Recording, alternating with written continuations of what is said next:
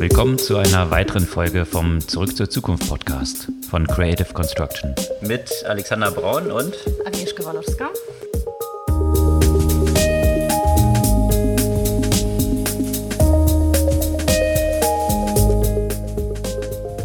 Was gab's Neues letzte Woche? Vieles. Unter anderem die regulatorischen Probleme von Google unter anderem in der EU. Das Ganze wird jetzt endgültig teuer für Google. Und für Apple auch, so wie es aussieht? Ja, Apple auch. Apple gehen wir gleich rein. Es geht ja immer noch um das Thema mit Epic und anderen. Da ist natürlich Apple in Berufung gegangen, aber das hat jetzt nie so viel gebracht. Und teuer könnte es auch werden aufgrund von Regulierung für Leute, die gern gratis Aktien handeln. Und zwar geht es da um das sogenannte Payment for Order Flow. Und das scheint jetzt auch in der EU auf der Kippe zu stehen. Aber zurück zu Apple gab ja auch andere Neuigkeiten, beziehungsweise einen, einen in die Tiefe gehenden Beitrag zu dem Apple-Chip und warum das der innovativste Produkt von Apple in der letzten Zeit eigentlich ist. Und recht innovativ scheint Apple auch im Bezug darauf zu sein, wie es sich selbst Umsätze generiert. Und da ist ein interessanter Artikel rausgekommen, dass Apple Werbung schaltet, um Conversions im eigenen App Store von anderen Apps zu steigern, um damit mehr Umsatz selbst zu generieren. Also so ein bisschen Arbitragegeschäft zu machen, worum es sich da so dreht. Apropos Ads. Ich muss sagen, ich muss mich immer noch daran gewöhnen, dass alle Facebook jetzt auf einmal Meta nennen. Also so von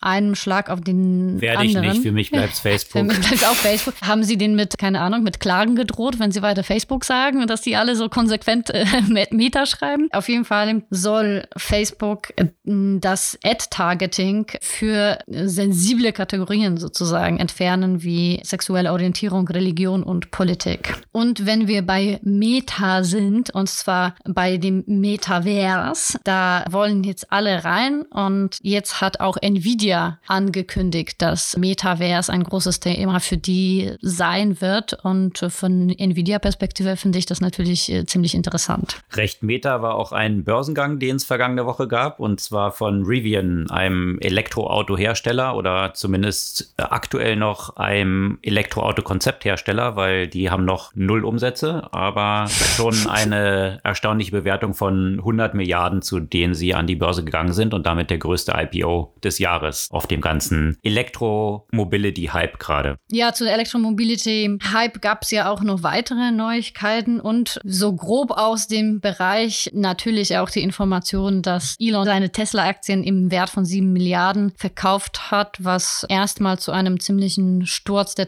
Tesla-Aktie geführt hat, das sich ja, wenn man jetzt heute guckt, offenbar wieder komplett erholt hat. Ja, das kann Tesla, was ziemlich losgelöst von reinen Zahlen unterwegs ist, wahrscheinlich nicht so langfristig was anhaben. Ansonsten gab es auch News von Twitter. Die haben jetzt ihren neuen Payment- oder Bezahltier ähm, angekündigt, dass man jetzt, ich glaube, für knapp drei Dollar im Monat bestimmte Zusatzfeatures bekommt, worum sich da so dreht. Und in diesem ganzen Umfeld von Elon Musk und Twitter darf natürlich auch Krypto nicht fehlen. Und da gab es interessante Ankündigungen aus den USA von verschiedenen Städten, die eigene Coins einführen oder eingeführt haben und auch schon Gewinne erwirtschaften und jetzt dort sich einen Wettkampf liefern, welche Stadt die Kryptometropole der USA wird. Ansonsten, ja, mit Krypto versucht ja auch Robinhood zu handeln. Das ist jetzt aber heute nicht das Thema, sondern die anderen Schwierigkeiten, in die die jetzt auch noch geraten sind. Und nämlich sind sie gehackt worden und zwar nicht die einzigen in der letzten Zeit.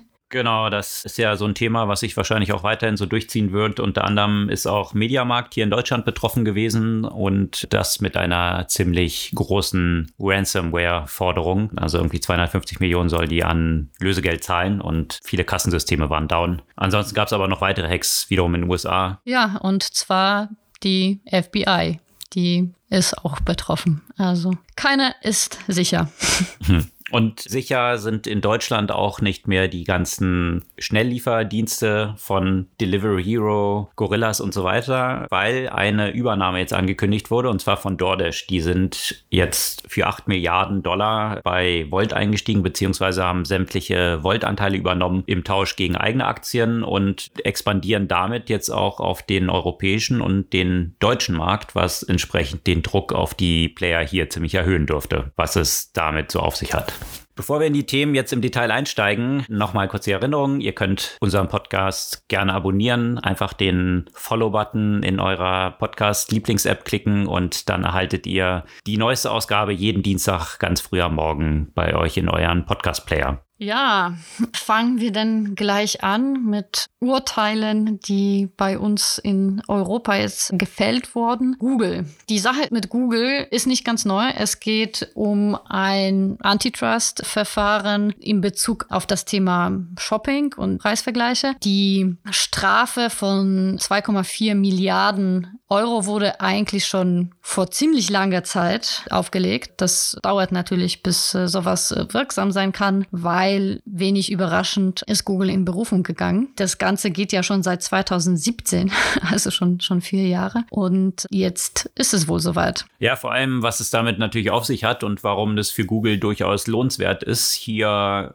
vielleicht sogar nochmal in Berufung zu gehen, ist, dass natürlich jetzt nicht nur diese Strafe von 2,4 Milliarden dort ins Haus steht. Das ist ja für Google Portokasse. Das wird ihnen nicht groß wehtun. Was ihnen aber dann wehtun wird, ist, dass sie dann natürlich ihre Struktur dort verändern müssen und eben nicht mehr ihre eigene Preisvergleiche, ihr eigenes Google Shopping nach oben stellen dürfen im, ja, wettbewerbswidrigen Vorgehen gegenüber anderen Preisvergleichern. Und das könnte natürlich einen ziemlichen Impact auf die Einnahmen von Google haben. Und das ist eigentlich das Hauptproblem. Und deswegen lohnt sich für die tatsächlich, das eben noch weiter zu verzögern und einfach noch mal ein paar Monate weiterfahren zu dürfen, bis alles auch in der letzten Instanz geklärt ist, weil die Einnahmen dort höher sind als die Kosten, die sie jetzt alternativ hätten. Also von daher, wahrscheinlich könnte man das äh, dem nur begegnen, indem man so eine Strafe erheblich höher macht oder sie halt tatsächlich an den Schadensersatz knüpft, also dass man dann halt beziffert, wie viel Milliarden tatsächlich an Schaden bei den Wettbewerbern entstanden sind und das dann als Kompensation angelegt würde, weil ansonsten ist es halt ja Pocket Change für Google. Und die Frage ist natürlich, was sich daran an dieses Urteil natürlich auch anknüpft, die Übertragbarkeit dieses Urteils auf andere Ungereimtheiten oder andere Priorisierung von Google-Ergebnissen. Es geht ja dann in letzter Instanz dann eigentlich ja nicht nur um Preisvergleiche, sondern grundsätzlich, was Google Google halt macht, wenn man sich jetzt Reisen anschaut, wo Google eigene Ergebnisse priorisiert, wenn man sich Sportergebnisse,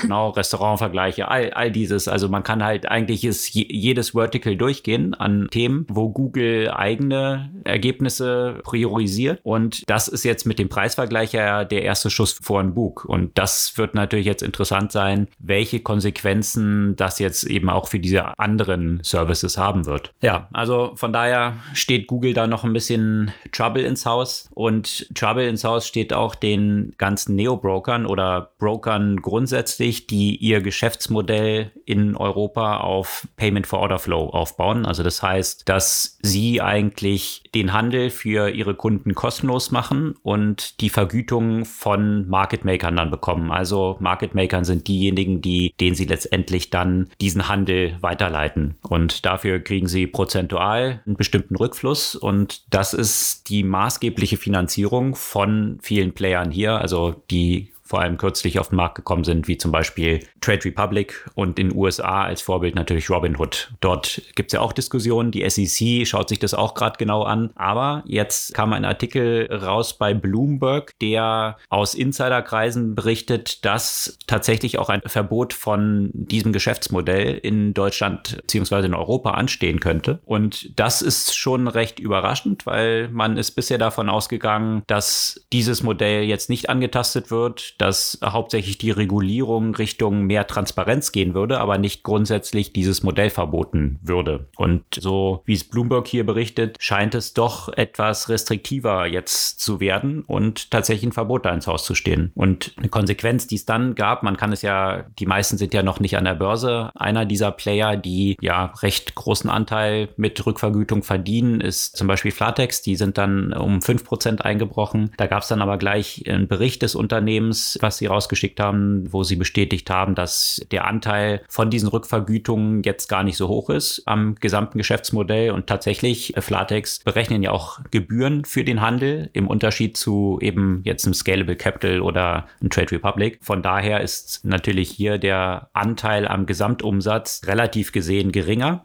und die Aktie hat sich dann auch schon wieder ein bisschen erholt. Also die, die Frage ist jetzt natürlich, auch die Neo-Broker geben sich jetzt erstmal betont gelassen und sagen, naja, ist ja kein Problem, wir haben eine günstigere Kostenstruktur. Auch die tradierten Broker bekommen Rückvergütung. Also wenn es grundsätzlich verboten wird, dann müssen halt alle ihre Preise erhöhen und wir stehen relativ gesehen dann immer noch besser da. Also das ist so die Diskussion, die sich jetzt rund um dieses mögliche, steht ja noch nicht fest, aber diese mögliche Entscheidung dort entwickeln. Eine weitere Entscheidung. Die, die Gerichte haben in dieser Folge relativ viel zu sagen. Diesmal ist auch Apple betroffen von dem Streit zwischen Apple und Epic Games, das, sagen wir mal so, sinnbildlich für, für das Thema der alternativen Zahlungsmethoden in App Store geworden ist, haben wir eigentlich schon viel berichtet. Das Ganze hat eine Entscheidung in der ersten Instanz im Sommer gefunden. Wenig überraschend ging natürlich Apple in Berufung und hier ging es ja vor allem darum, dass Apple argumentiert, das wäre alles nicht so einfach möglich zu machen und äh, bleibt da, sagen wir mal, gezielt etwas vage in den Aussagen, argumentiert, dass diese Einführung von alternativen Zahlungsmethoden wäre so ein, so ein grundsätzliches technologisches Thema. Deswegen kann man das nicht in der Kürze der Zeit umsetzen. Und da hat man gemerkt, dass die Richterin da nicht wirklich amused war von der ganzen Geschichte. Und ich fand die Antwort von ihr war eigentlich ganz cool. Aber man merkt da so eine Grundgenervtheit Kraftheit. Ihr habt nicht für paar Monate gebeten. Ihr habt nicht um sechs Monate gebeten. Ihr habt nicht um eine limitierte Zeit gebeten, um das zu implementieren. Ihr habt eigentlich dafür plädiert, dass das auf eine unbestimmte Zeit, vielleicht drei, vier, fünf Jahre bleiben soll und hat eben entsprechend dieser Berufung von Apple nicht stattgegeben. Und äh, Apple hat jetzt nicht mehr so viel Zeit,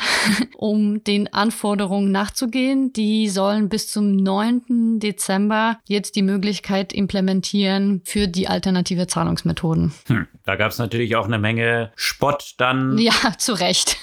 wo die Leute halt auch gesagt haben, hm, irgendwie jetzt einen Payment-Button anders verlinken. Also ist jetzt wahrscheinlich ein bisschen sehr vereinfacht, aber grundsätzlich ja. Die Komplexität wird man sehen, ob die tatsächlich jetzt so hoch ist. Da greift wahrscheinlich das Gleiche, wie, wie ich es bei Google erwähnt hatte. Je länger man sowas hinauszögert, desto mehr Geld kann man alternativ jetzt noch weiter so verdienen. Genau. Und von daher hat man natürlich da kein Interesse dran, das so schnell wie möglich ändern zu müssen. Ja, und ich muss sagen, das wurde da, glaube ich, sehr einfach durchschaut, ja. Weil äh, wenn es jetzt wirklich eine technische Komplexität wäre, dann hätte man sicherlich schätzen können und sagen, ja, wir brauchen aber noch irgendwie sechs Monate, was auch immer. Den hätte man wahrscheinlich auch stattgegeben. Wäre vielleicht ja auch die sinnvollere Strategie, auch wenn es nur darum geht, noch ein bisschen sich die Kassen voll als zu sagen, ja, wir wissen so gar nicht, wann das irgendwie passieren kann. Vielleicht brauchen wir noch drei oder vielleicht fünf Jahre. War vielleicht nicht so die beste Strategie. Was aber, glaube ich, eine ganz gute äh, Strategie von Apple war, war die Entwicklung des eigenen Chips. Da gibt es einen Beitrag, der ziemlich in die Tiefe geht und die Geschichte und äh, auch ein Stück weit die Technologie dahinter erklärt und darstellt, dass, dass das ja eigentlich so das innovativste Produkt von Apple in der letzten Zeit ist. Wir, man hat sich ja häufig in der letzten Zeit darüber ein bisschen amüsiert oder, oder auch beschwert, dass von Apple keine echte Innovation in der letzten Zeit gekommen ist. Und vielleicht ist es einfach nur so, dass die Innovation einfach auf einer anderen Ebene im Moment stattfindet und nicht jedes Mal bei dem neuen, noch geileren Device, sondern Apple ist nun wirklich zu einem Technologieunternehmen geworden und nicht zu, nur zu einem Lifestyle-Unternehmen. Und da geht es eben um den Chip, den Prozessor, den Apple jetzt in die eigenen Geräte einbaut. Wie gesagt, ich bin hier kein Prozessorexperte, aber gerade bei den traditionellen Chips wurde in der letzten Zeit häufig die Diskussion laut, dass Moore's Law so langsam nicht mehr anwendet Anwendung findet, weil die Mikroprozessoren schon so klein geworden ist, dass es einfach physikalisch nicht möglich ist, dass sie noch schneller werden. Das scheint mit dem, was Apple mit ihren Chips macht, durchaus weiterhin möglich und zeigt aber auch ein Stück weit, wie sehr Intel ja in ihrem Kerngebiet etwas zurückblieb in der letzten Zeit. Es, wenn jemand die Details interessieren, lohnt sich auf jeden Fall, den Beitrag durchzulesen. Ja, das Faszinierende in diesem Umfeld ist ja insbesondere, dass es ja aus dieser Mobile-Chip-Richtung kommt,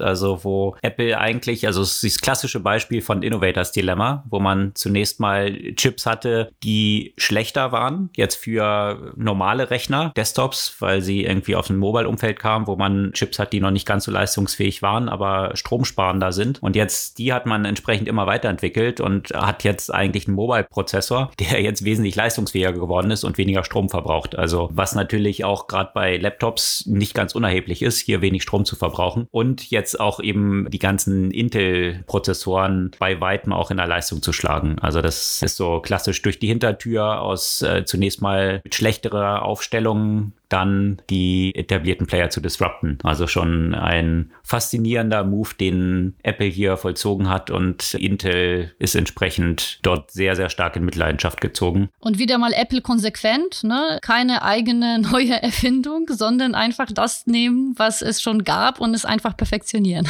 ja, was Apple auch versucht zu perfektionieren, ist natürlich die Einnahmenseite. Und da gibt es ja auch rund um den App Store natürlich einen Arm drücken mit verschiedensten Regulierungsbehörden. Wie sieht es dort eigentlich aus? Darf Apple hier weiterhin den App Store mit diesen 30 Prozent betreiben oder muss diese Gebühr gesenkt werden? Und überhaupt, wie ist die Aufstellung des App Stores? Soll irgendwie Sideloading, also an diesem App Store vorbei erlaubt werden? Also das sind alles regulatorische Themen, die jetzt auch gerade noch in Aufklärung sind. Und jetzt kam ein interessanter Artikel bei Forbes raus. Und zwar hat man festgestellt, dass Apple eine ganze Reihe von Ads schaltet auf verschiedene Apps, zum Beispiel Tinder, Bubble und so weiter. Also Apps, auf denen man Abos abschließt, also auch solche Sachen wie Hulu und so. Also die klassischen Geschichten, die man aber auch über den Computer eben abschließen kann und dann direkt über die Website des jeweiligen Unternehmens eigentlich vorbei am App Store, aber natürlich auch über den App Store. Und was Apple hier jetzt macht, ist fleißig Werbung auf Google zu schalten und die Interessenten in den App Store zu leiten. Also eben nicht Werbung für Apple, sondern eigentlich zum Beispiel jetzt in diesem Fall für Tinder oder Bubble und so weiter, bezahlt durch Apple. Und was hat Apple davon? Dadurch werden natürlich dann die Conversions im App Store generiert, was dann dazu führt, dass Apple damit 30 Prozent im ersten Jahr verdient. Und wenn man sich so anschaut, gibt da unterschiedliche Hochrechnungen, dass man für eine Conversion so um die 5 bis 10 Dollar zahlt, dann aber durch den Anteil mit dem Revenue durchaus 50 Dollar damit verdienen kann, dann lohnt sich das schon sehr. Also so ein klassisches Arbitragegeschäft, was Apple hier dann betreibt, was natürlich schon ziemlich hinterlistig ist, weil einerseits generiert es zwar neue Nutzer für diese Apps, aber es treibt natürlich auch die Preise nach oben, wenn sie jetzt hier Konkurrenzbieter haben wie Apple, die auch auf ihre eigenen Apps dann quasi bieten und reduziert dann natürlich die Einnahmen, weil diese Anbieter natürlich die Leute auch über die Website leiten könnten und jetzt hier dann die Conversion im App Store stattfindet. Also das ist schon äh, interessant, auf welche Ebenen sich Apple hier jetzt begibt, um zu schauen, wo kann man denn noch ein bisschen Geld rauskriegen rausquetschen und wahrscheinlich das möglichst schnell noch zu tun, bevor jetzt hier die ganze Regulierung in diese Richtung geht, dass vielleicht künftig eben Alternativen zum App Store angeboten werden müssen, plus vielleicht eine geringe Fee nur noch erlaubt werden wird. Und ja, das würde ich auch in ähnlichen Kontext setzen, wie das, was wir davor hatten, jetzt so ein bisschen die Zeit noch zu nutzen, die man hat, um nochmal möglichst schnell auszucachen, das, was man noch mitnehmen kann. Ganz schön tricky, weil ich meine, dagegen vorzugehen und es zu verbieten, ist auch nicht so einfach, ne? Weil ich meine, hä? Wir schalten doch Werbung für euch. Ihr kriegt doch neue Nutzer. Eben. Genau, und, und da wird es dann äh, relevant, was eigentlich in Googles Ad Policies steht und ob das eigentlich rechtens ist, was Apple dort macht. Und in den Ad Policies von Google steht tatsächlich, solange das, was dort vermarktet wird, tatsächlich auch die tatsächliche Marke ist, die dort verkauft wird. Also wenn ich jetzt Werbung schalte auf bestimmte Produkte und dann andere Produkte dort hinter anbiete, das ist dann natürlich nicht erlaubt, aber Apple schaltet ja die Werbung für Tinder zum Beispiel und tatsächlich schließen die Leute dann ja auch einen Vertrag mit Tinder. Also von daher, das scheint von diesen Trademark-Schutzgeschichten, die es in der Google Ad Policy dann gibt, geschützt zu sein. Von daher scheint es fein zu sein. Also haben die Anbieter aktuell nicht wirklich Handhabe aufgrund der Google Ad Policy dagegen vorzugehen. Nee, naja. Aber bei Ad-Targeting gab es auch noch andere News, diesmal wiederum um Facebook slash Meta, oder? Ja, genau. Und zwar klingt erstmal so, oder man könnte das so interpretieren, dass die Diskussionen rund um Facebook und die Enthüllung rund um Facebook Wirkung zeigen. Ich glaube es zwar nicht, aber gut, schauen wir mal, in welche Richtung sich das entwickelt. In jedem Fall soll ab dem 19. Januar 2022 die Möglichkeit ausgerichtete Werbung auf bestimmte Kategorien nicht mehr möglich sein. Das heißt zum Beispiel Themen wie Gesundheitsdetails, sexuelle Orientierung, äh, Religion, Interesse an bestimmten politischen oder sozialen Gruppen sind alles Faktoren, die nicht mehr zu Targeting von Ads genutzt werden können. Und ich finde, das ist eine etwas zweischneidige Geschichte. Auf der einen Seite ist es natürlich so, dass man das zu so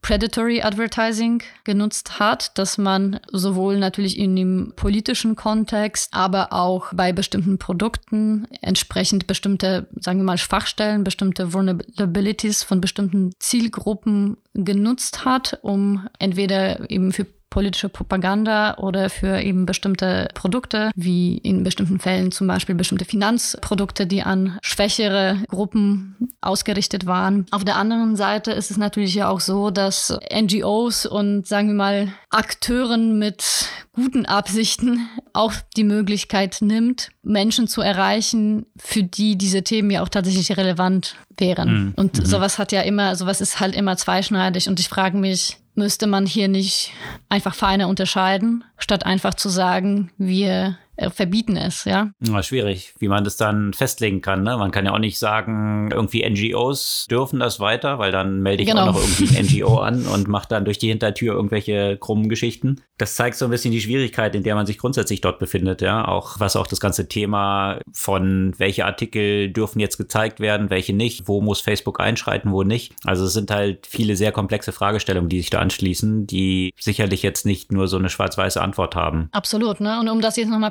plastischer zu machen, weißt du, wir haben ja auch vor einigen Jahren, also vielen Jahren schon mal zum Beispiel die Deutsche AIDS-Hilfe beraten. Und das ist so, so, so, ein Beispiel, dass natürlich ein NGO oder eine Organisation, die durch durchaus ihre Informationen an bestimmte Zielgruppe, die eben schon mit einem Gesundheitszustand und auch einen sehr stark mit der sexuellen Orientierung ja verbundene Themen letztendlich platziert. Und für solche Organisationen wird es enorm schwierig, eben die entsprechende Zielgruppe zu erreichen, wenn sie die nicht mehr targeten können. Mhm. Und aber eben, was steht dann halt eben aber auf der anderen Seite, ja, dass, dass gezielt zum Beispiel Leute davon abgehalten werden, wählen zu gehen aufgrund von bestimmten politischen Eigenschaften oder auch gesellschaftlichen Informationen, dass Menschen, die, äh, die bestimmte Krankheitsbilder haben, irgendwelche Pseudocures angeboten werden und so weiter. Und es ist halt so die Frage, wo ist der Schaden größer? Und es ist extrem schwer zu beziffern. Oder dass diese Personen ausgeschlossen werden beim Targeting Eben. für bestimmte Versicherungsprodukte oder was auch immer. Ja. ja,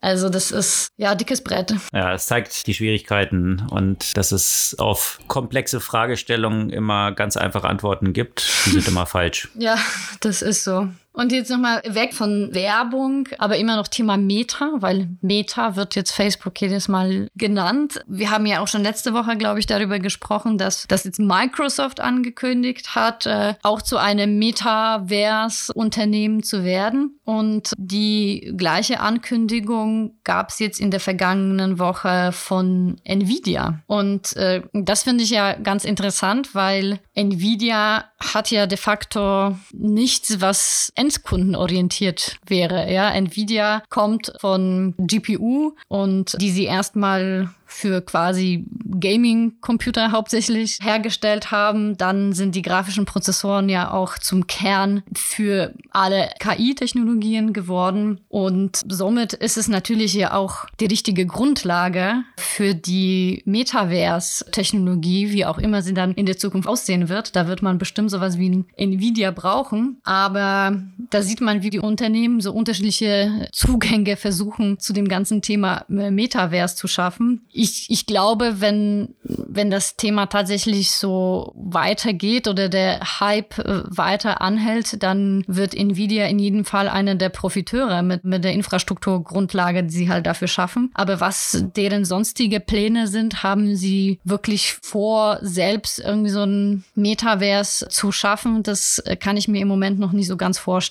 Ja, bin ich auch gespannt, wie es dort weitergeht mit dem Metaverse. Da gibt es sicherlich ja noch viele Fragestellungen, was das denn wirklich werden wird und was die ganzen Komponenten sind und wer es dort auf die Straße bringt, wird sicherlich spannend bleiben. Und wie wird es dann irgendwie konkurrierende Metaversen geben? Oder also ich stelle mir das eigentlich bei Nvidia ganz interessant vor, weil die ja eigentlich eher so diese Infrastrukturanbieter eigentlich sind, der ja auch vielleicht für so eine Interoperabilität ermöglichen könnte, während ich, wenn ich jetzt an Facebook denke, beziehungsweise Meta oder Microsoft oder sowas, die haben eigentlich eher Interesse an deren eigenen Universen. Hm.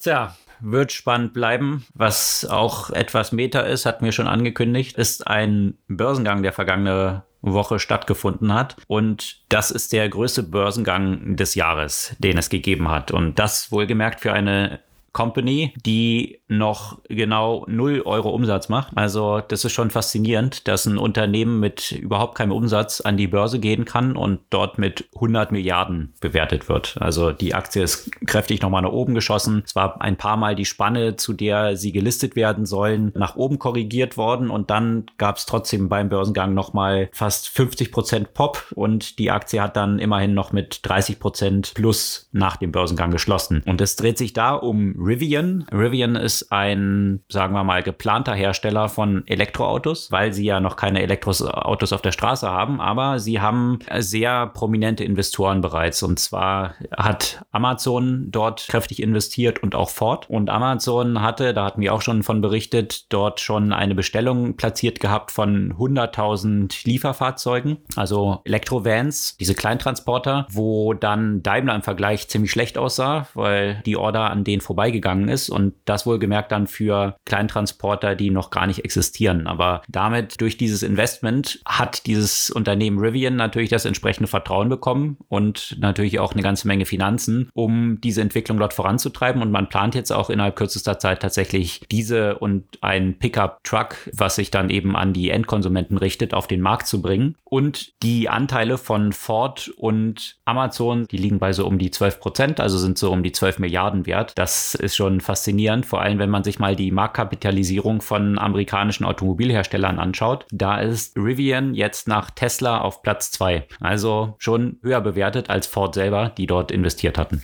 Also ich, ich weiß nicht, vielleicht bin ich ja irgendwie konservativ in, in meinem Mindset, ne? Aber ich verstehe natürlich, dass man Wagniskapital für Fantasie bekommt, ja. Das ist logisch, das, das braucht man ja auch. Und ich, ich kann ja auch diese großen Bewertungen nachvollziehen, aber ich kann halt wirklich nicht nachvollziehen, wie ein Unternehmen, das de facto noch kein Produkt hat auf dem Markt, für so eine Summe oder für irgendeine Summe eigentlich an die Börse gehen kann. Das, das ist so, das, das finde ich schon ein bisschen, bisschen seltsam. Tja, an der Börse wird ja die Zukunft gehandelt, nicht die Gegenwart. Sonst äh, wäre Tesla wahrscheinlich auch nicht äh, so viel wert, wie sie jetzt wert sind. Das lässt sich ja mit gegenwärtigen Zahlen überhaupt nicht rechtfertigen. Von daher spielen natürlich immer die Wachstumsprognosen rein. Und da, ich weiß nicht, da können wir ja vielleicht mal wieder unsere Lieblingsserie Silicon Valley äh, zitieren, wo es auch darum ging, wo dann ein Startup dort drin, Pied Piper, darlegt, wie sie jetzt Umsätze generieren wollen und dann Russ Hanneman reinspringt und sagt, nein, nein, nein, nein, nein, auf keinen Fall, keine Umsätze generieren, weil wenn man Umsätze generiert, dann wird man immer an den Umsätzen gemessen und wenn du ja die Fantasie dort präsentierst, wo du hin willst, dann ist es Multiple eigentlich unbegrenzt, ja, weil worauf, auf welcher Basis bewertest du es dann? Also von daher wahrscheinlich eine Page aus dem Book von Silicon Valley hier. Schauen wir mal. Ja, trotzdem, ja, also natürlich ist es halt, ist es halt Fantasie, das macht es ja auch, sagen wir mal, den etablierten Unternehmen ja auch so schwierig, ja. Aber Tesla hat immerhin noch ein paar Autos, die auf der Straße fahren. klar, dass es noch viel Fantasie drin ist, aber hier ist erstmal nur Fantasie. Also dieses Fahrzeug fährt noch nirgends. Ja, und wie wir es bei Tesla gesehen haben, ist tatsächlich das echte Challenge ja, dann so eine Produktion zum Laufen zu bekommen. Und so ein paar Fahrzeuge herzustellen, ist ja noch relativ einfach, aber das dann zu skalieren und wenn sie jetzt 100.000 solche Lieferwagen ausliefern müssen, das ist halt nochmal, wie Elon Musk selbst beschrieben hat, die Hölle, durch die man dort dann geht, hier eine Produktion aufzubauen, die das dann skalieren kann. Und das steht Rivian sicherlich noch bevor. Also von daher ist es aber wahrscheinlich auch der richtige Move gewesen, jetzt an die Börse zu gehen und jetzt 12 Milliarden in die eigene Kasse zu spülen. Sie haben ja dort dann weitere Aktien entsprechend dann ausgegeben, also 12 Milliarden neu eingenommen und die sind jetzt Kriegskasse, die sie wahrscheinlich auch brauchen werden, um jetzt diese ganze ganze Fabrikation dort auf die Beine zu stellen. Und das ist sicherlich der Move. Deswegen haben sie es wahrscheinlich jetzt gemacht, weil die Frage ist, wie viel jetzt Privatinvestoren, Amazon, Ford und so weiter dort noch nachgeschossen hätten. Sicherlich ja ein Riesenerfolg für Rivian, aber es reitet natürlich auch auf dieser Welle von Electromobility, die hier dann die Comparables eben zu Tesla liefern. Und wenn man Tesla als Benchmark hat, was eine Marktkapitalisierung angeht, dann klingt 100 Milliarden Bewertung ja schon recht günstig günstig eigentlich. Ja, da kann ich, weil du ja diese Pay-ins, diese, diese Schwierigkeiten eben bei der Produktion, da kann ich nur mal das Buch, was ich schon mal empfohlen habe, Powerplay von Tim Higgins, da ging es ja eben um Tesla und da werden gerade diese Themen rund um Produktion und Skalierung und so weiter schon ganz gut beschrieben mit all den Aspekten. Ja, total. Äh, aber vielleicht noch mal ganz kurz zu den Zahlen, ja. Also Rivian, ich habe gerade noch mal nachgeschaut, ist aktuell mit 113 Milliarden bewertet. Ähm, also wie gesagt, in den USA kommt nur Tesla davor, ja, die die, naja, jetzt schon über einer Billion dann zwischenzeitlich waren. Gehen wir auch gleich nochmal drauf ein, was sich dort verändert hat. Und danach kommt Daimler mit 107 Milliarden, General Motors mit 92 Milliarden und Ford, einer der Investoren dort eben, jetzt so bei 78 Milliarden. Ja, also damit ein Autohersteller mit null Autos ist wesentlich wertvoller als eben Daimler, General Motors oder Ford. Und da sind wir auch noch nicht fertig mit den Elektroautos. Es gibt ja nämlich ja auch vieles, was in China in dieser Hinsicht passiert. Und da gibt es auch ein Startup, NIO, das auch bereits einige Fahrzeuge hat, die auf der Straße fahren, hauptsächlich in Asien. Es hat aber angekündigt, dass sie 2022 äh, mindestens sechs europäische Märkte an angehen wollen. Die nehmen jetzt schon Bestellungen aus Norwegen an. Das ist das erste Land überhaupt außerhalb von China, was, glaube ich, nicht ganz überraschend ist, gemessen daran, wie stark dort auch die Elektromobilität äh, verbreitet ist. Und ja, wenn man sich die Marktkapitalisierung von NIO anschaut, die ist natürlich deutlich unter Rivian. Die verkaufen nämlich dann nicht nur Fantasie, plus sind halt in China. Aber es äh, lohnt sich auf jeden Fall mal reinzuschauen, auch welches Ökosystem rund um das Auto in China zu schaffen. Mit so Neo-Owners Clubs ähm, und so weiter. Also so, so mehr als nur Auto haben, sondern wirklich so ein, so ein, so ein Private Club sozusagen geworden. Und natürlich China so eine Art äh, Super-App, die, die sie ja quasi nach Vorbild von Tencent und Alibaba aufgebaut haben. Und ja, deren Fokus ist dann ja eben auch sehr stark die, die gesamte Custom Experience. Und ähm, jetzt wollen sie das Konzept auch in Europa ausrollen. Ich bin sehr gespannt, ob es denen gelingt. Natürlich gibt es hier auch eine gewisse Skepsis, was ähm, solche Produkte, vor allem welche, die nicht nur auf der Straße fahren, sondern auch eine Menge Daten sammeln, wenn sie eben aus China kommen. Und die Skepsis gibt es ja zu Recht. Ich, wir werden sicherlich beobachten, was die hier so auf den europäischen Markt machen. Natürlich sind die Neuigkeiten rund um Elektroautos gerade in dieser Woche ja besonders spannend, gemessen daran, dass ja gerade die Welt Weltklimakonferenz ja auch zu Ende gegangen ist. Und da haben über 20 Staaten, also 24 Staaten und sechs große Autohersteller wollen sich auf ein Enddatum für den Verkauf von Autos mit Verbrennungsmotor festlegen, beziehungsweise haben sich darauf festgelegt. Da ist auch aus deutscher Seite ja auch unter anderem Daimler mit dabei. Allerdings ist Deutschland auch wesentlich wenig überraschenderweise nicht dabei, das Ende dem Verbrennungsmotor zu setzen. Das finde ich auch immer interessant, was eben die ganzen PR-Abteilungen von vielen Unternehmen so als Spin rausgeben, wie sehr sie sich doch für Klima und so weiter einsetzen und was dann die Realität dann nachher angeht. Und da gab es auch einen interessanten Artikel, den teilen wir auch in den Show Notes, rund um die ganzen Mineralölhersteller, also BP, Shell und Co., die sich natürlich auch in der letzten Zeit einen sehr grünen Anstrich gegeben haben und irgendwie mit Sonnenblumen und hoch und runter. Und dieser Artikel beleuchtet sehr gut, was sie im Hintergrund aber bezüglich Regulierungen alles auf den Weg bringen und als Gesetzesvorhaben versuchen zu verhindern und äh, wie sie hier entsprechend unterwegs sind. Also das, was äh, als Greenwashing dann doch bezeichnet werden kann, nach vorne so PR-mäßig stattfindet und was dann die Realität angeht, was dann das reale Business äh, betrifft. Und das fand ich schon auch genau das, was du jetzt gerade beschrieben hast, was die Automobilhersteller dort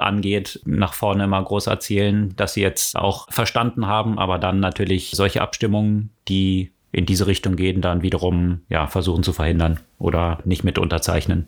Ja, rund um die Elektroautos gab es natürlich aber auch vor allem von Meme King Elon Musk natürlich äh, große News da oder News, die Konsequenz aus den News, von denen wir in der letzten Podcast-Folge ja berichtet hatten, wo Elon Musk natürlich sehr PR-trächtig hat abstimmen lassen, ob er jetzt einen Teil seiner Tesla-Aktien verkaufen soll, was natürlich ein cleverer Schachzug war, um an Geld für die Steuern zu kommen, die er sowieso zahlen müsste für die Einlösung seiner Optionen. Also von daher, das hat jetzt tatsächlich stattgefunden. Er hat jetzt für, glaube unterdessen sieben Milliarden Dollar Tesla-Aktien verkauft und das hat auch dann zum signifikanten Einbruch des Tesla-Kurses, zumindest zwischenzeitlich geführt. Also und zwar wohl den größten Einbruch, den es je gegeben hat, 150 Milliarden Wert eines Unternehmens. Das ist natürlich bei der Bewertung, die Tesla jetzt mit über einer Billion hat, die Konsequenz dann davon. Elon Musk, glaube ich, hat dann durch seine Anteile 30 Milliarden an persönlichem Vermögen verloren. Das ist ja wesentlich mehr, als er durch die Aktien eingelöst hat. Aber das hat sich dann schnell auch wieder wir sprechen ja von Tesla und Elon Musk äh, hat sich auch schnell wieder relativiert. Der Kurs ist danach auch äh, ziemlich schnell wieder angestiegen. Wir sind jetzt immer noch leicht im Minus gegenüber dem Höchststand, aber viel dieser Verluste sind schon wieder ausgeglichen. Und das Lustige ist, Elon Musk, der Social Media King und Influencer, der versuchte das alles äh, schön auch äh, so zu framen, dass er die Anteile nach und nach verkaufen möchte. Und zwar so, dass er möglichst viele Steuern zahlt. Wenn wenn man sich das aber anschaut, sagen wir mehr aus der neutralen Perspektive, will er natürlich die Anteile entsprechend so nach und nach verkaufen, dass das möglichst kursneutral für äh, Tesla ist, was natürlich auch wiederum gut für den Verkaufspreis seiner Aktien ist. Ja, das hat er auf jeden Fall schon drauf. Ich meine, der hat sich auch am Wochenende dann wiederum ein Twitter-Duell ähm, geliefert mit diesmal Bernie Sanders, weil Bernie Sanders hatte irgendwie getwittert, dass man endlich solche Milliardäre adressieren müsste. Also grundsätzlich, er hat jetzt nicht Elon Musk dort speziell erwähnt, sondern grundsätzlich eben Steuern für Reiche. Und darauf hat dann Elon Musk geantwortet, dass er überrascht sei, dass er hätte vergessen, dass Bernie Sanders noch am Leben sei. Also das ist so mal wieder ein bisschen typische Elon Musk-Manier und dann aber gleich noch als Tweet angeschlossen, also soll ich noch mehr Tesla-Aktien verkaufen? Say the word. Also das ist natürlich mal wieder so Meme-King Elon Musk, wie er lebt und lebt. Ich frage mich immer, es ist schon faszinierend, wie viel Zeit er dann anscheinend auch so hat, dann auf Twitter unterwegs zu sein oder wie, wie es tatsächlich dann strukturiert ist. Also ob dann da so ein ganzes Team sitzt, die dann halt so Tweets von anderen überwachen und sagen, ah cool, das wäre jetzt eine lustige Idee, guck mal hier, Bernie Sanders oder ob äh, Elon Musk dort wirklich selber sitzt und die ganze Zeit irgendwelche Twitter-Feeds verfolgt und sich überlegt, was er da für eine lustige Antwort dann drauf irgendwie posten könnte. Würde ich gern mal so sehen. Da er offenbar nicht schläft, was man auch aus dem bereits erwähnten Buch ja auch entnehmen kann, hatte dann vielleicht auch Zeit für sowas. Aber den besten Tweet, den ich vergangene Woche, und das schließt sich durchaus hier auch bei Elon Musk an und Tesla und den ganzen Krypto-Umfeld, den lustigsten Tweet, äh, den ich vergangene Woche gesehen habe, da kamen ja auch die Zahlen von der Inflation raus und die waren natürlich jetzt mal wieder unerwartet hoch, ganz überraschend bei so viel Geld, was gedruckt wird. Also eigentlich nicht so richtig überraschend. Ich glaube, in den USA jetzt über 6% Inflation. Und dann gab es einen Tweet, den muss ich mal kurz vorlesen. US-Dollar at an all-time low. I wonder when people will realize their 9-to-5-Job is actually mining a shitcoin. Also, und dazu war dann halt so ein Chart gezeigt, wo der US-Dollar in Bitcoin angezeigt wurde. Also die Frage ist halt eben, was die Berechnungsgrundlage ist. Und wenn man den US-Dollar natürlich in Bitcoin bewertet, dann ist der Dollar die ganze Zeit schon stark am Fallen. Also ist es eher ein Shitcoin und das machen die meisten Leute, um Geld zu verdienen. 9 to 5, also ein Shitcoin meinen. Fand ich irgendwie ganz lustig und mal eine interessante alternative Perspektive darauf, welche Währung tatsächlich hochgeht und welche runter. Aber naja. Ja, apropos Twitter, da sind wir doch schon, weil von Elon Musk kommt man immer zwangsläufig zu zwei Themen, Krypto und Twitter. Absolut. Und äh, die Themen haben wir auch noch. Was hat denn äh, Twitter jetzt angekündigt? Ja, Twitter hat angekündigt, dass sie tatsächlich jetzt endlich mal Geld verdienen wollen. Das ist Was? ja immer noch so das Schwierige bei Twitter.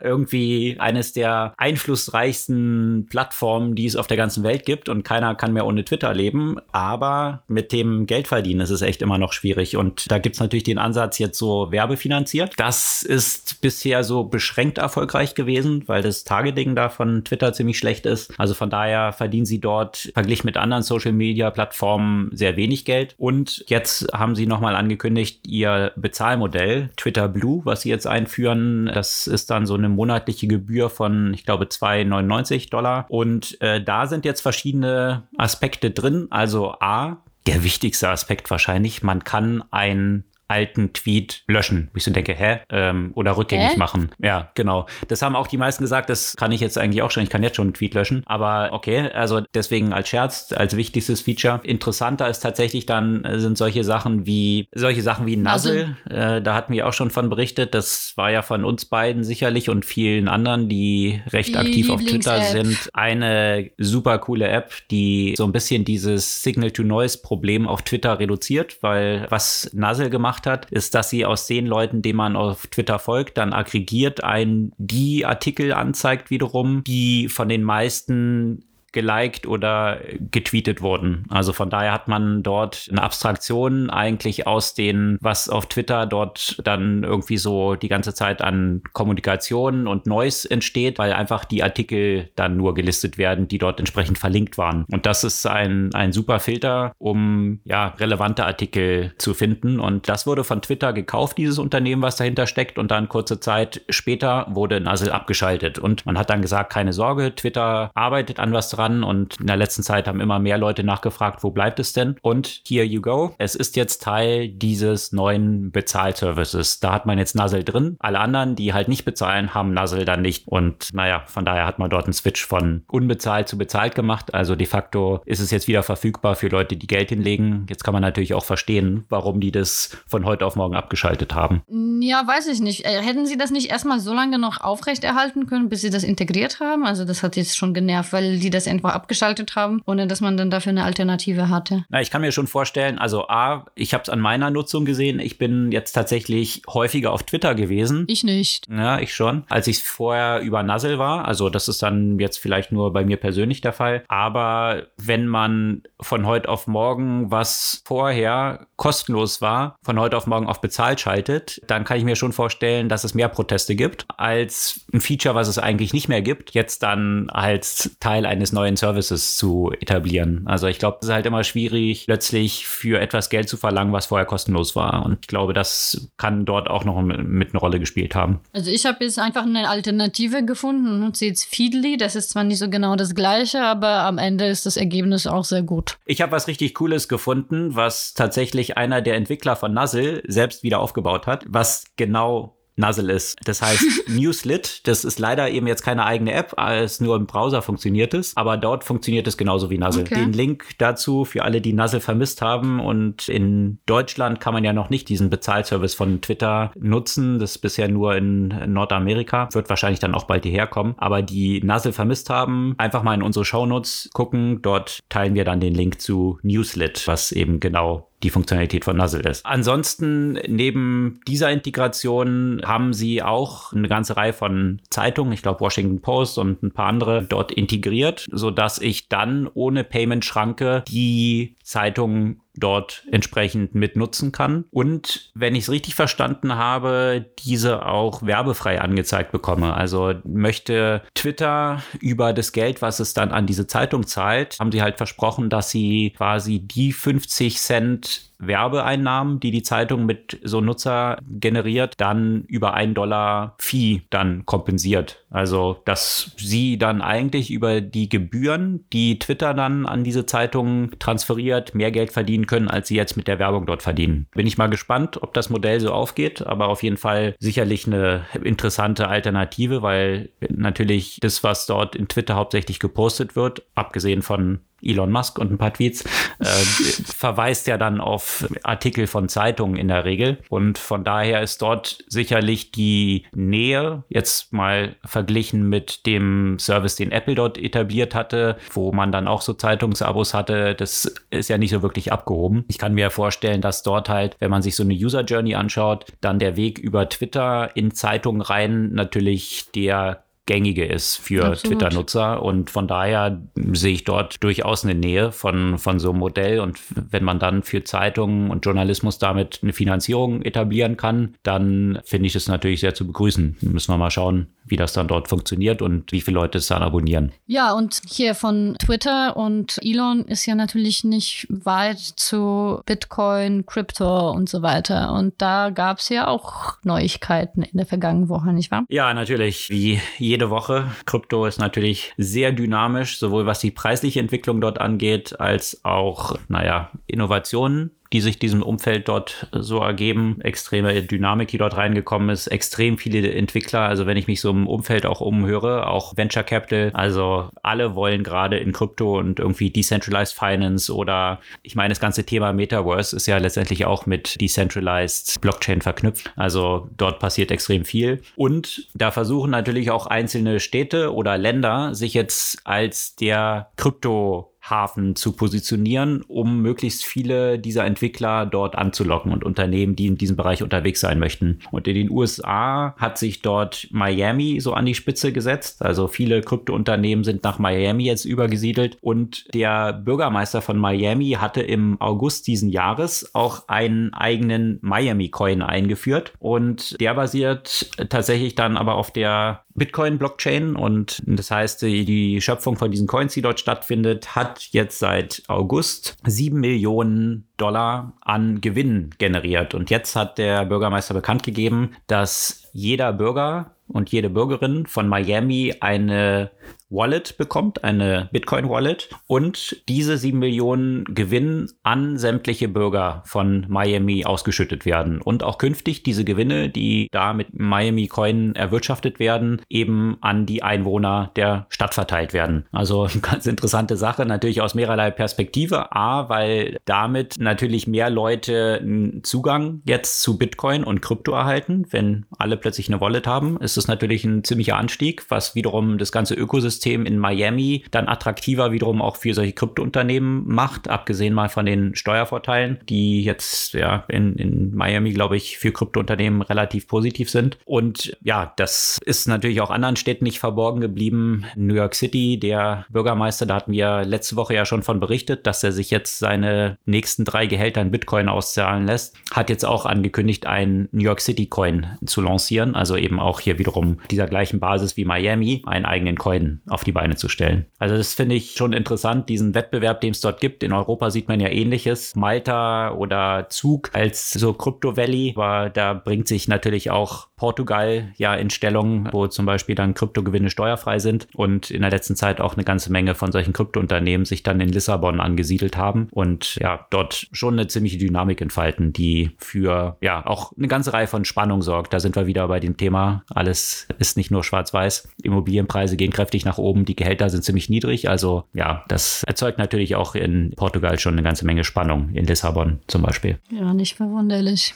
Spannung ist ja auch in anderen Bereich die ganze Zeit da und äh, zwar Cyber Security. Da gab es in der vergangenen Woche wieder eine Reihe von prominenten Hacks. Äh, unter anderem ist ja Robin Hood, als hätten sie nicht genug Probleme, auch noch äh, zum Opfer eines Hackerangriffs geworden. Ja, allerdings. Und wie du es gesagt hast, als hätten sie nicht schon genug Probleme, die knüpfen auch wieder an Krypto diese Probleme. Und zwar, dass sie im letzten Quartalsergebnissen ja ziemlich desaströs verdient haben nur und Nutzerrückgang und weiß ich was alles. Das könnte dieses Quartal natürlich, weil jetzt Krypto wieder am Boom ist, natürlich wieder anders aussehen, aber natürlich sehr stark davon abhängig. Und das zusätzliche Problem, was sie jetzt auf der Security-Seite haben, dort hatte sich wohl ein Hacker oder eine Hackerin mit Social Engineering einen Zugang verschafft. Und zwar über das Callcenter hat eine Person oder ein Team von Personen, man weiß es nicht genau, Zugang sich verschafft zu Customer Service Systemen und haben auf diese Weise dann bestimmte Funktionalitäten abgeschaltet, Nutzerdaten entwendet von sieben Millionen Kunden. Und das ist natürlich, ja, die Aktie hat erstmal nach unten reagiert, ist natürlich ziemlich problematisch, wobei man gesagt hat, dass nur von ganz wenigen Kunden wirklich sehr umfangreiche Daten entwendet wurden, aber allein allein wenn man jetzt die E-Mail-Adressen und die zugehörigen Namen hat und weiß, dass diese Leute einen Robinhood-Account haben, da bieten sich natürlich viele Sachen an, jetzt weitere Social Engineering-Attacken daran zu binden und sich als diese Nutzer auszugeben. Man hat ja schon ein bisschen Informationen über die, beziehungsweise halt auch weitere Daten jetzt abzuziehen, indem man entsprechende Phishing-E-Mails an diese Personen verschickt. Also ja, von daher ist dort sicherlich auch noch nicht das letzte Wort gesprochen, was die Konsequenzen davon sind. Aber Robinhood war ja bei weitem nicht das einzige Unternehmen oder Organisation. Das äh, hat man in Deutschland wahrscheinlich am meisten bei Mediamarkt gemerkt, oder? Dass auch bei dem da Probleme gab. Absolut. Und dort war es natürlich ein bisschen anders angelegt, diese ganze Hacking-Geschichte. Also nicht Social Engineering, dass man sich versucht hat, dort die Schwachstellen von Angestellten auszunutzen und sich dort ja durch die Hintertür dann Zugangsdaten zu ergaunern, sondern hier ist tatsächlich eine Ransomware-Attacke gelaufen. Also man hat die Kontrolle über Systeme von Mediamarkt übernommen. Man hat äh, umfangreiche Datenbestände verschlüsselt und hat zunächst mal eine Forderung von 250 Millionen Euro gestellt, um wieder die Systeme freizugeben. Also in vielen Märkten haben auch die Kassensysteme dann nicht mehr funktioniert, was natürlich ja schnell zu sehr großen Ausfällen führt, wenn ich die Kassensysteme nicht mehr nutzen kann. Rückgaben konnten wohl nicht mehr abgewickelt werden und so weiter. Also wie da jetzt der letzte Stand ist, weiß man nicht genau. Da wird man sicherlich auch nicht allzu offen drüber berichten, weil man ja natürlich jetzt nicht sagen möchte, ob man dort dann Lösegeld gezahlt hat, was dann wiederum Anreize für andere schaffen würde. Aber auf jeden Fall großes Unternehmen mit ziemlichen Auswirkungen hier in Deutschland jetzt auch mal von so einer Ransomware-Attacke betroffen. Ja, zu viele Details will man ja auch äh, sicherlich nicht über den letzten Hack, den wir, über den wir heute berichten, ähm, nennen. Und äh, zwar wurde nämlich auch die FBI gehackt, wo man eigentlich denken würde, die müssen eigentlich diejenigen sein, die eigentlich Hacker identifizieren und nicht die, die selbst gehackt werden. Aber auch äh, die sind ja nicht sicher davor. Da wurde wiederum eine Software Software-Fehlkonfiguration dazu genutzt, um temporär sich äh, Zugang äh, zu verschaffen und eine Mail rauszuschicken oder vielmehr eine ganze Menge äh, von E-Mails, äh, etwa, etwa 100.000, mit äh, ja, äh, Fehlinformationen, mit eben einem Cybersecurity Alert. Das wurde wohl schnell behoben. Man weiß ja auch nicht ganz genau, wer das war und was er eigentlich so im Schilde führte. Aber so ein, so ein Hack an so eine Organisation ist, äh, finde ich, gerade wenn es darum geht, Vertrauen in solche staatlichen Organisationen zu untergraben, im Zweifel ja sehr konsequenzträchtig, zumal das ja in USA auch nicht das erste Mal ist, dass eine wichtige Institution gehackt wurde und somit äh, offenbart man ja einfach die Verletzlichkeit des ganzen Staatsapparats. Ja, vor allem, wenn es gerade solche Organisationen trifft, die gerade die Sicherheit als Zentrales haben. Ja. In Deutschland gab es noch eine relativ große News. Ein amerikanisches Unternehmen, DoorDash, hat ja vergangene Woche seine Quartalszahlen vorgelegt und da ist es fast so ein bisschen hinten runtergefallen, dass sie im Rahmen dieser Ankündigungen auch gleich mit angekündigt haben, dass sie Volt gekauft haben. Volt kennt die ein oder andere mit diesem blauen quadratischen Boxen auf dem Rücken, die durch die Städte fahren und aus Restaurants das Essen ausliefern. Die sind ja seit einer Weile jetzt hier im deutschen Markt unterwegs. Das ist eigentlich ein finnisches Unternehmen, was dann ziemlich erfolgreich in Europa expandiert ist und vor allem deswegen erfolgreich, weil es einen Player gab,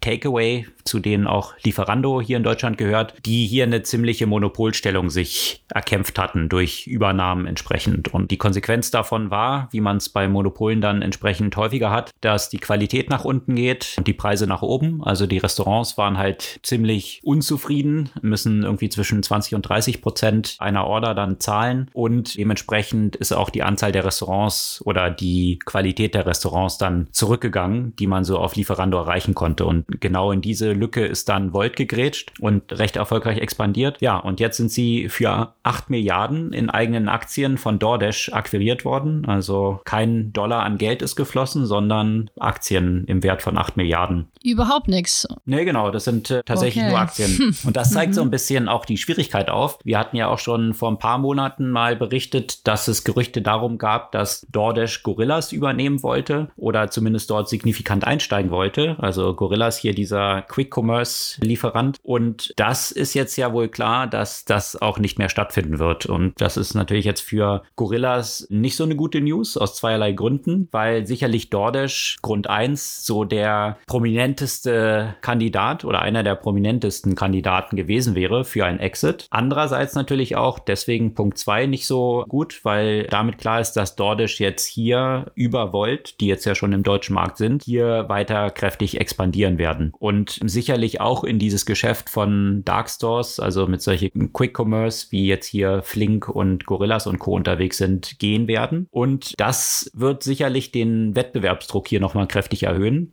und sicherlich auch auf einen Player wie Delivery Hero, die natürlich ja auch in diesem Bereich expandieren wollen. Und wenn man sich jetzt mal die Marktkapitalisierung von einem DoorDash äh, gegen ein Delivery Hero anschaut, dann sieht man, dass DoorDash wesentlich höher bewertet ist. Also Delivery Hero habe ich gerade mal geschaut, die haben so eine Bewertung von um die 30 Milliarden Euro. Wenn ich die Dollarbewertung von DoorDash mal umrechne, dann sind es so um die 73 Milliarden Euro. Also ja, doch weit mehr als das Doppelte. Und das bei einer nicht allzu unterschiedlichen Umsatzgröße. Also von daher, das Multiple, was DoorDash aktuell eben als Bewertung verbuchen kann, ist wesentlich höher als das von Delivery Hero. Und, und jetzt sieht man ja, wenn DoorDash dann in eigenen Aktien auf Einkaufstour geht, da hat natürlich dann die Bewertung eine entscheidende Rolle, dass DoorDash wesentlich günstiger einkaufen kann, als es jetzt ein Delivery Hero machen kann. Und dementsprechend, ja, sicherlich wird es hier künftig noch mehr Druck dann auf Delivery Hero geben. Und das gerade in so einem Umfeld, wo noch keiner dieser Player profitabel ist, sieht es jetzt nicht so aus, als ob sich das künftig in kürzester Zeit ändern könnte. Ja, weil der Wettbewerb hier weiterhin auf absehbare Zeit dazu führen wird, dass sie kein Geld verdienen werden und nicht profitabel werden.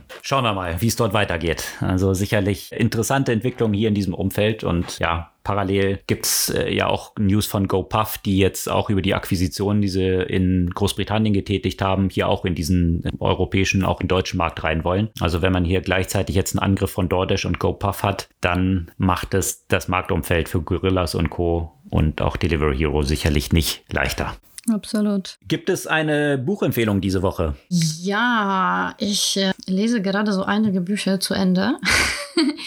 Diesmal hätte ich was, was vielleicht nicht so klassisch Technologie ist, aber es passt gerade so ganz gut, wo gerade in Deutschland auch die Corona-Zahlen äh, schön nach oben schießen und man sich fragt, wie geht's weiter? Und zwar ähm, habe ich jetzt gerade ein Buch fast fertig, das heißt Machtverfall von Robin Alexander. Merkels Ende und das Drama der deutschen Politik. Und das Ganze spielt sich quasi vom Anfang mehr oder weniger der Corona-Krise bis zu kurz vor der Bundestagswahl. Ein sehr interessanter Einblick in die Politik und natürlich von der Perspektive der Corona-Politik sicherlich ganz interessant. Machtverfall von Robin Alexander. Hier ja. also die Buchempfehlung und die andere Buchempfehlung, die vorhin kurz auftauchte, war auch schon mal in einem anderen Podcast rund um Tesla. Powerplay von Tim Higgins. Rund um Tesla und Elon Musk. Also vor dem Hintergrund der ganzen Dynamik in diesem Umfeld, sowohl um Rivian als auch die Bewertung von Tesla, sicherlich auch ein interessantes Buch. Absolut, in jeder Hinsicht. Das soll es für diese Woche gewesen sein. Sämtliche Artikel, über die wir hier gesprochen haben, wie gehabt in den Show Notes unseres Podcasts und natürlich auch auf unserer Podcast-Blog-Seite.